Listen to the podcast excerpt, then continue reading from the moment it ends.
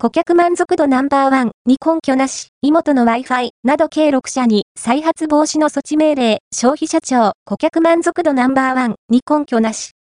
消費者庁が合わせて6社に対し、再発防止を求める措置命令。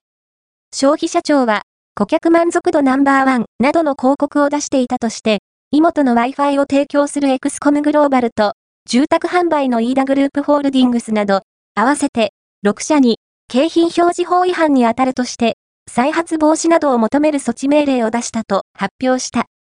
消費者庁では、当該の企業が調査を委託していたリサーチ会社による顧客とされる人たちへの調査は、実際にサービスを利用したことがあるのかを確認していないため、客観的な調査とは言えないなどとしている。